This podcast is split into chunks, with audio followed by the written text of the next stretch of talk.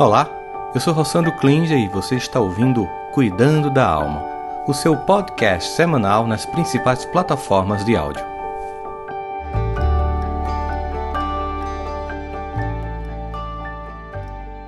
Olá, bom dia! Seja bem-vindo, seja bem-vinda ao nosso Cuidando da Alma, nosso 79 episódio hoje. Mais uma vez, eu estou pegando voo agora, nesse momento que você está assistindo, portanto, eu gravei um pouquinho de manhã, agora no domingo, mas não vou deixar de estar aqui com vocês no nosso episódio de hoje, mais uma vez, continuando a nossa série sobre existencial e dando um recado, gente. Como a gente teve aquele problema do hackeamento do YouTube, como vocês sabem, a gente recuperou tudo, não teve nenhum problema, mas algumas pessoas, por causa desse processo, saíram daquela função do botão de sininho de notificação. Então, se você está assistindo no YouTube, ativa novamente o sininho de notificação, pede para seguir, todas as coisas, comenta aí embaixo, que ajuda a esse vídeo chegar a mais pessoas, tá? Como eu não estou ao vivo, eu não posso saber de onde vocês estão falando, mas como eu sempre gosto de fazer assim que eu pôs em São Paulo hoje em dia, hoje à tarde, eu vou dar uma olhadinha nos comentários, então coloca aí onde você está falando, de que cidade, de que país, que horas são aí, como é que você está acompanhando aí.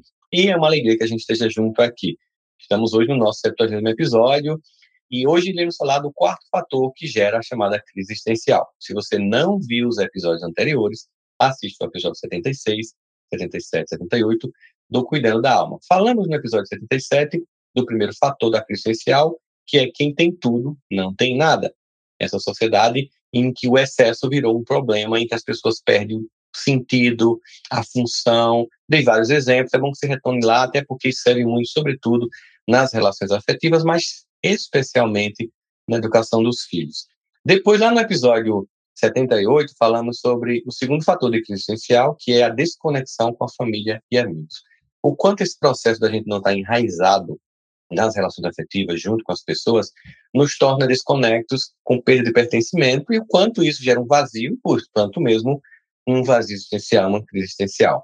Já no episódio anterior, no terceiro, nós falamos do terceiro fator de crise existencial, que é o mundo da superexposição e do fim da privacidade, em que a gente falou muito sobre os impactos psicológicos, sociais, ideológicos das redes sociais, o quanto isso tem impactado a nossa vida, o quanto essa superexposição representa o fim da privacidade, o quanto isso afeta a nossa saúde mental. Enfim, são episódios que vão te ajudar bastante a entender a dinâmica do que a gente está falando.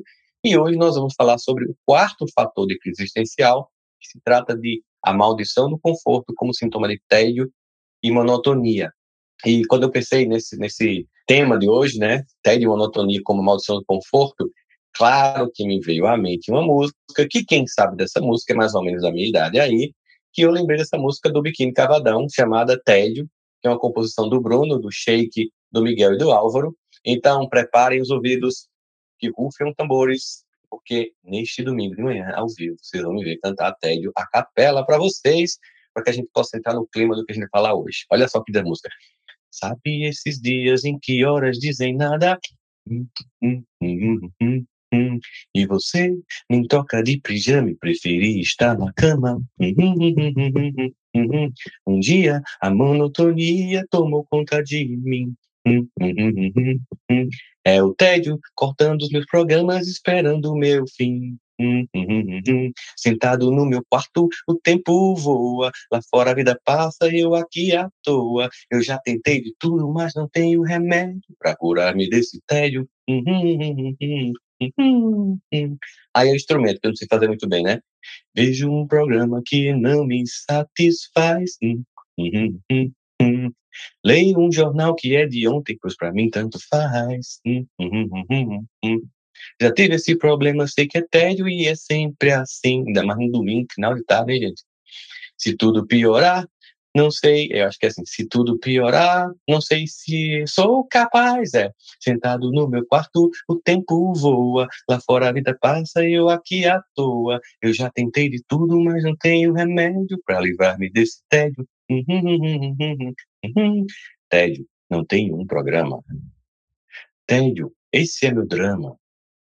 O que corrói o tédio, um dia que fica sério, me atire esse prédio, ou seja, a gente percebe isso quando a gente está com a vida com muitos excessos, a gente tem tédio. Então, depois dessa ousada, talvez ridícula, tentativa de cantar a música Tédio, seja bem-vindo, seja bem-vinda à nossa intenção aqui não é interpretação perfeita, mas que a gente comece um pouquinho o nosso cuidando da alma de hoje. Então, seja bem-vindo, seja bem-vinda. Se você quer esse conteúdo, aqui nós falamos sobre desenvolvimento emocional, desenvolvimento pessoal e espiritualidade. E se você gosta de conteúdos como esse, te convido a se tornar membro do canal, te convido também a convidar outras pessoas que você acredita que possam, podem se beneficiar do nosso conteúdo de hoje. Aqui a gente também está convidando você para que você se inscreva no canal e também que você saiba que toda vez que a gente termina o Cuidando da Alma, na segunda-feira, ele vai para as principais plataformas de áudio. Spotify, Apple Podcasts, Deezer, qualquer uma delas, você pode escutar os nossos 79 episódios do Cuidando da Alma, enquanto caminha, enfim, manda para a galera, coloca no grupo do WhatsApp, do Telegram, copia o link para que mais pessoas possam se beneficiar disso. Estamos aqui também com o oferecimento da Educa, solução socioemocional. Vivemos um momento em que a escola está extremamente pressionada, especialmente pós-pandemia. A gente percebeu que o aluno mais trabalhoso se matriculou na escola é a família. A família está perdida, mas não deve ser acusada e sim colaborada. É, se oferece colaboração e ajuda para a família. O objetivo da educação socioemocional da Educa não é somente os alunos, mas é também os pais e é também os professores, educadores de um modo geral da escola, que inclui porteiro todo mundo, ou seja, uma solução mental com um socioemocional embarcado, com encontros mensais com os pais, comigo e com a equipe fantástica na sua escola, por rede para a gente chegar às pessoas, tocar os corações dele, transformar vidas. Vamos aí do ensino infantil ao novo ensino médio, com um projeto de vida incrível, o projeto de vida ficou impressionante. Procurem conhecer, entrem em contato com a gente. Agora você vai pelo WhatsApp 011 932667774, repetindo, 011 932667774. Entre em contato com a gente hoje mesmo, que a gente já dá um ok para sua escola para a gente conversar. E se você quiser continuar aqui comigo durante ano aí, fazendo cursos para desenvolvimento pessoal, temos o Aprendendo a Amar e Parar de Sabotar, um curso incrível e revolucionário sobre autoestima e o quanto se impacta a nossa vida, e o Aprendendo a Perdoar, sobre o poder curativo do perdão. Então, seja bem-vindo e vamos começar o nosso tema. A vida ela pode ser magnífica, é uma frase de Alberto Camus que diz assim: a vida pode ser magnífica e avassaladora, e essa é toda a tragédia. Sem beleza, amor ou perigo, seria quase fácil viver.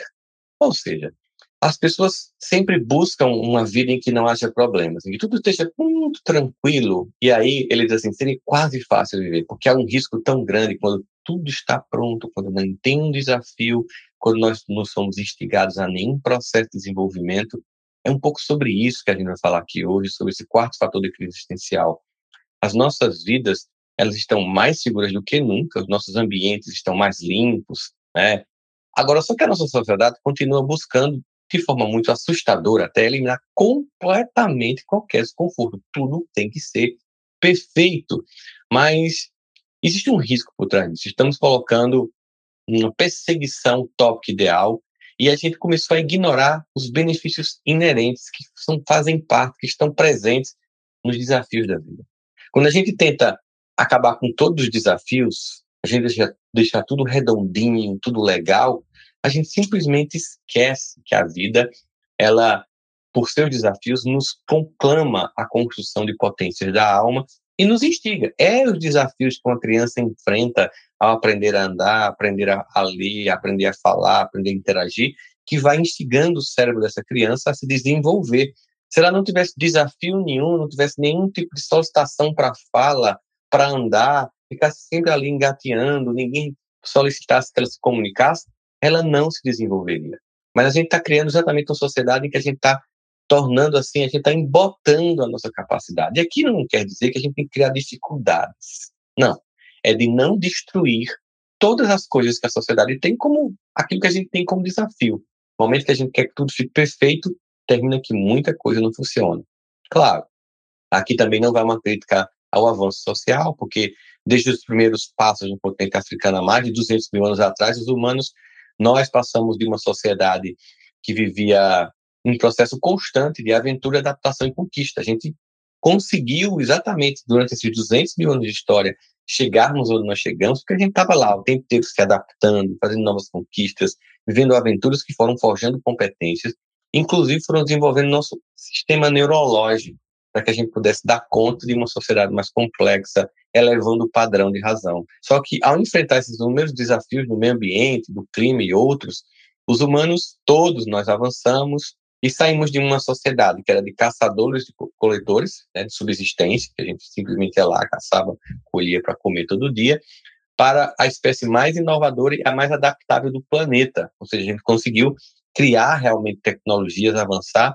Só que tem uma coisa irônica aí, que à medida que a nossa vida se tornou mais segura e mais confortável, a gente deixou de entender, voltando aqui a falar sobre o poder das privações e dos desafios da vida, o quanto eles nos impulsionam, forjam em nós competências para que a gente possa viver. Essas privações e esses desafios, eles nos obrigam a nos tornar melhor, nos obrigam a inovar, nos obrigam a criar alternativas psicológicas, tanto os desafios pessoais nos obrigam a gente a se construir como uma pessoa mais capaz, como os desafios coletivos nos também fazem isso. Por exemplo, a pandemia foi um desafio coletivo que nos obrigou a entender o mundo virtual, a usar redes sociais de uma forma mais positiva, a criar conteúdos digitais, a, por exemplo, aprender a fazer isso que eu estou fazendo aqui agora para vocês, que era mais complicado antes. Eu tenho uma dificuldade enorme de lidar com vídeo, gravação.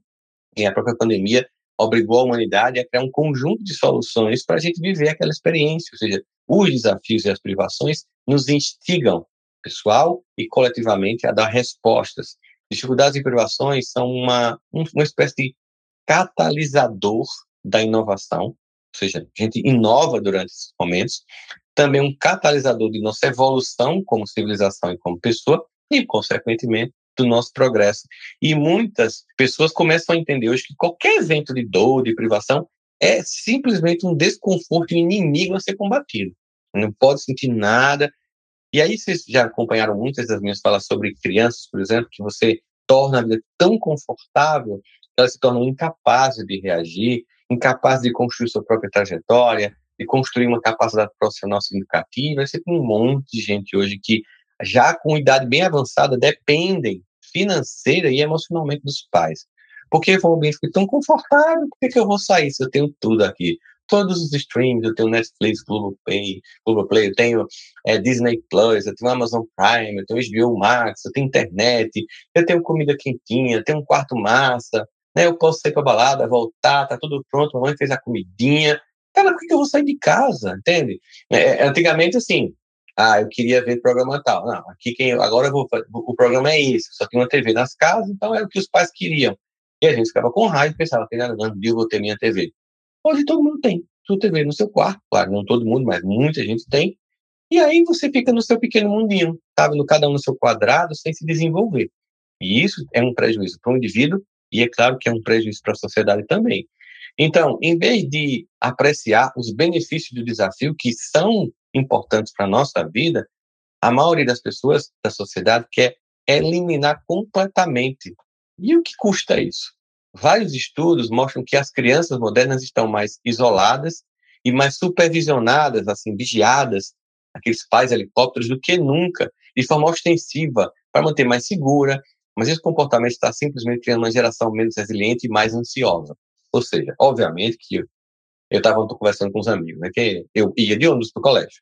É, eu lembro que eu, uma vez gastei aula e quis pegar um ônibus, dar uma, um ônibus da linha que me deixava no colégio, e eu quis fazer um, um, com os meus colegas o giro total, né? Vamos ver como é que esse ônibus vai, até voltar aqui para esse lugar que a gente chega no centro, quase uma hora e 40 minutos, ele circulando né, aqueles bairros que aquela linha especificamente fazia, a gente barbarizando dentro do ônibus, tudo muito tranquilo, voltamos para o colégio, entramos, assistimos as últimas aulas.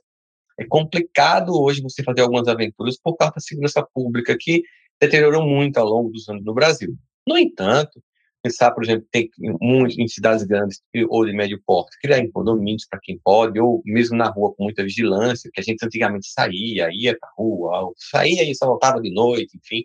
Mudou muita coisa, óbvio que sim, tem segurança, tem que estar tá vigiando. Agora, se criou um excesso tão grande de vigilância, de cuidado, de até em casa mesmo, você vai brincar, você não pode tocar no chão, você não pode se melar, não pode pegar em terra. Até a imunidade das pessoas, a imunidade mesmo, do ponto de vista orgânico, tem diminuído com potência, porque a gente vive tão cuidado que a gente tem aí uma, e de fato, uma geração menos resiliente.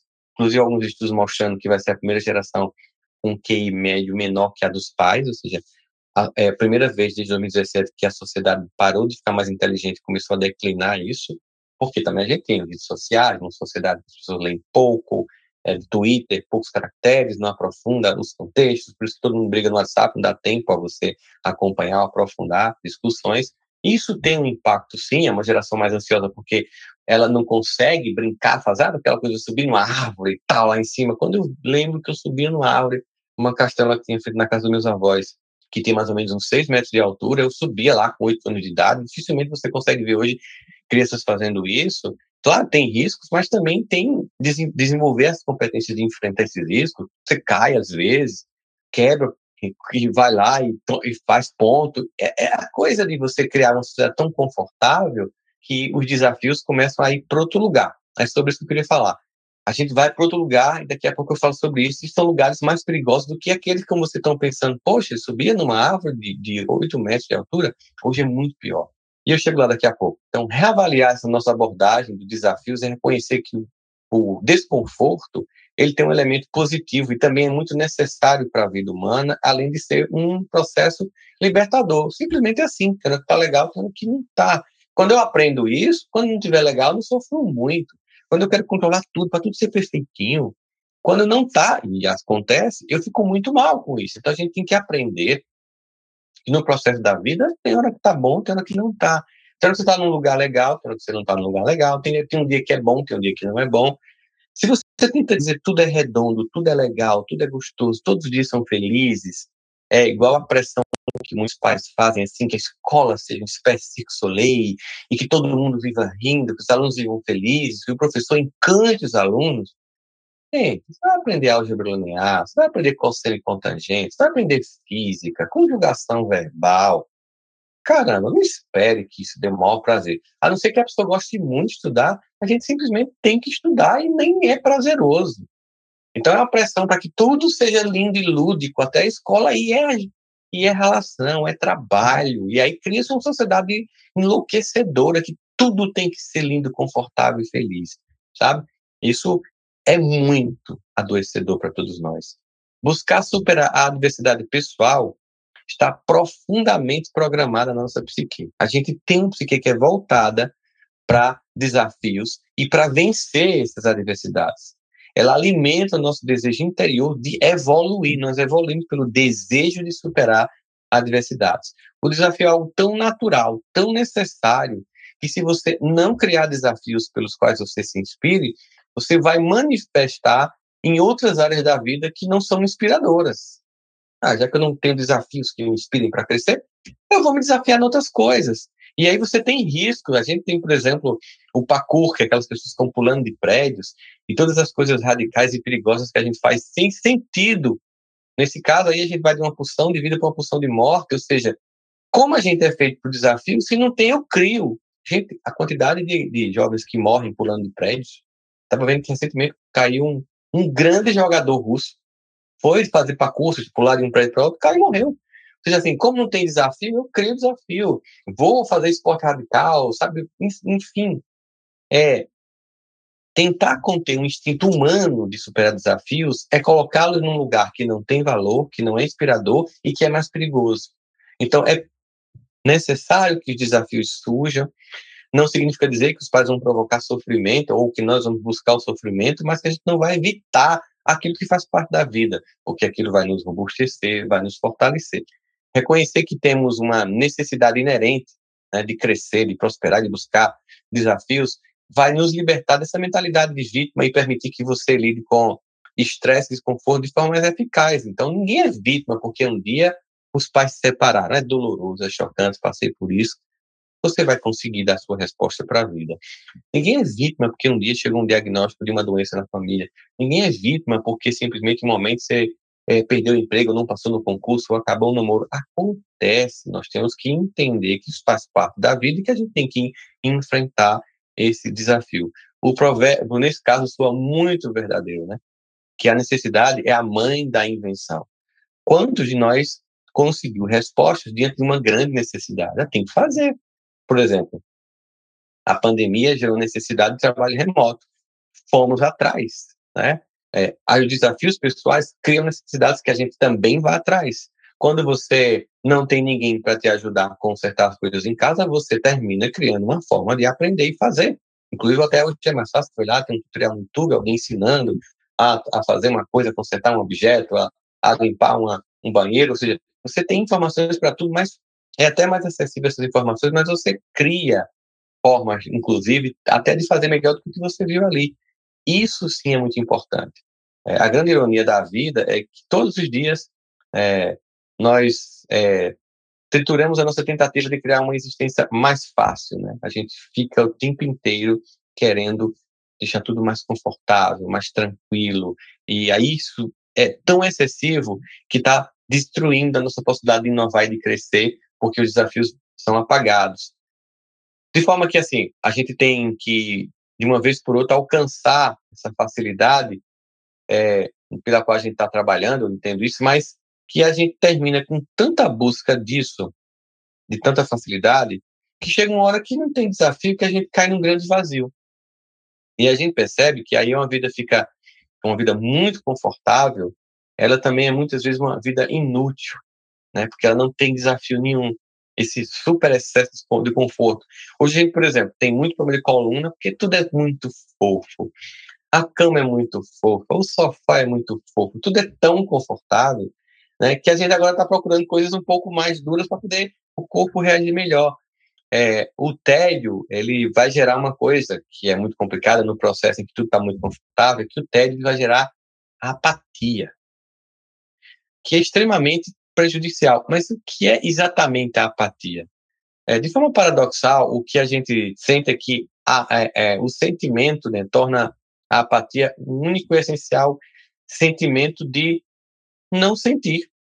A apatia é um sentimento de não sentir através de várias pesquisas de ciência do comportamento, na psicologia, na neurociência, na psiquiatria, agora você já aceita que é, você deve experimentar sentimentos sobre algo se você quiser tomar uma ação pessoalmente significativa. Por exemplo, para poder me mover na vida, tem que ter um sentimento forte.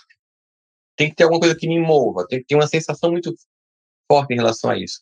Em qualquer emoção é, convincente, você tem que direcionar um comportamento. A apatia como ela significa literalmente não sentir sem sentido, você simplesmente não está suficientemente estimulado para agir, para fazer as coisas. Ah, você fica lá, né, não tem estímulo para crescer, não tem estímulo para sair de casa, não tem estímulo para estudar, não tem estímulo para construir a própria vida, porque, né? Aí você vê a cara de tag de muitas pessoas que tem tudo, né? Ah, tá bom, você dá uma coisa, né? Obrigado. Porque não tem, tirou o sabor da conquista. A verdade é que a apatia é um sentimento, mas é também uma atitude. Né? E, infelizmente, essa atitude é de indiferença, despreocupação, falta de resposta, desapego. Os indivíduos apáticos, eles são facilmente identificados por sua própria passividade. Não agem. Ah, eu não sei o que eu faço com meu filho. Ele não consegue, ele não, não trabalha, eu não consigo ver ele crescer. Assim, você criou uma vida super confortável, confortável, confortável. Não, não se preocupe, papai dá conta, mamãe dá conta. Aí agora a pessoa está assim. É, bora, bora lá. Como se você nunca estimulou para esse processo? Não, não precisa ir lá, não, que eu resolvo tudo. É agora que você quer que a pessoa ganhe autonomia e saia de casa, bora lá. Ah, não aprendeu a fazer isso. Né? O interesse em enfrentar os desafios da vida é, é seriamente comprometido em pessoas assim. Eles simplesmente não se importam o suficiente. E, francamente, eles não se importam se não se importam. É pior ainda, tá? tanto faz como tanto fez. Ou seja, na vida, os desafios, eles não podem ser evitados a preço de desenvolvermos uma incapacidade total de enfrentar a vida. Não é, mais uma vez, que eu vou provocar sofrimento, não. Mas é que eu não vou evitar que os desafios que estão naturais aconteçam. O desafio de aprender a andar, imagina. Os desafios todos foram forjando competências. Quando a gente tira isso, uma sociedade super confortável, geramos tédio, apatia, pouco compromisso com a própria vida, o próprio desenvolvimento e um desequilíbrio enorme. Talvez parte do processo seria desenvolver três é, características, no caso, quatro características que são muito importantes para a gente entender o valor das coisas. Primeiro seria a gratidão, de entender que tudo que nos é proporcionado tem um valor. A gente ter a capacidade, como ser humano, para sair dessa coisa do tédio, de se maravilhar com o milagre diário da vida. Tem até um dos programas aqui do Cuidando da Alma que é como lidar com como se maravilhar ou como é, usufruir das coisas simples da vida. Não lembro exatamente o nome do episódio, mas vocês podem procurar aí na lista dos episódios. A gente também tem que valorizar cada coisa que a vida oferece para a gente. Diariamente são milagres indescritíveis que a gente às vezes passa sem perceber. De voltar a olhar as coisas com a delicadeza para que a gente possa ver a grandeza de tudo que nos cerca. Determinar de onde vem essa também essa nossa apatia e contestar esse movimento emocional também é muito importante para a gente sair desse lugar. Então, gratidão, valorização da maravilha da vida e a valorização das pequenas coisas que a vida oferece são formas de a gente sair desse movimento e também de até buscar desafios, desafios controlados, né? É, tipo, eu preciso, se eu tenho dificuldade de, por exemplo, com um canto que tem pessoas estranhas, vamos lá, faça isso para você desafiar a sua capacidade de relacionamento social, inteligência emocional, Inclusive é por causa disso que a Educa também trabalha o desenvolvimento das competências emocionais, porque como a família muitas têm perdido essa capacidade, a escola hoje abarca isso, não para substituir a família, mas para colaborar e também gerar esse desafio de convivência com diversidade, da empatia. Ou seja, nós não nascemos com potências da alma, elas estão lá como possibilidade, é preciso ser instigada, provocada para que aconteça. É necessário que a gente entenda isso, porque senão nós vamos ter uma vida completamente sem sentido entender que na vida, diariamente, existem coisas incríveis que estão nos convidando e às vezes nos impondo se desenvolver. E na medida que nós negamos cada lição dessa, nós não crescemos, nós não desenvolvemos, nós temos ansiedade, tudo parece sem sentido e sem sabor. E aí você veja, num grau grande de, de apatia, é, em que as coisas não têm sentido, de desconexão com a família, enfim, esses itens que a gente apresentou até aqui, nós explicamos aí também algumas das variáveis dessa geração que tem um grande risco de, de ideação suicida, porque a vida não tem sabor, não tem desafio, não representa muita coisa, e o indivíduo também não tem nem conexões profundas para ficar. Isso representa, inclusive, uma questão de saúde mental coletiva para a gente cuidar dos nossos. É importante isso. Conectar, desafiar, construir potências para enfrentar a vida e sentir o prazer das conquistas que realiza. Se você gostou desse conteúdo, indique esse videocast Cuidando da Alma podcast para as pessoas, tanto aqui no YouTube, como no Spotify, no Google Podcasts, né, na Apple Podcasts, onde você quiser, na sua plataforma de áudio predileta. Se você quiser continuar tendo acesso a conteúdo de saúde mental ao longo da semana no processo de nutrição, me segue aí nas redes sociais, arroba Klinger no Instagram e nas outras redes, mesma coisa para que diariamente a gente está lá postando conteúdos, vídeos, textos reflexivos, provocativos, para a gente estar tá instigando aí o nosso contato com a nossa interioridade. Então, vai lá, seja bem-vindo ao nosso projeto aqui do Cuidando da Alma, segue aí nas outras redes sociais, que a gente vai estar tá junto aí num projeto de desenvolvimento pessoal. Beijo no coração, nos vemos domingo que vem, domingo que vem, sim, ao vivo, vai ser uma alegria voltar a falar com vocês. Beijo grande, até mais. Espero que você tenha gostado do nosso podcast de hoje. Este conteúdo é transmitido ao vivo todos os domingos às 10 da manhã pelo meu canal do YouTube. Trouxemos este conteúdo para as plataformas de áudio para que você possa continuar cuidando da alma durante a semana.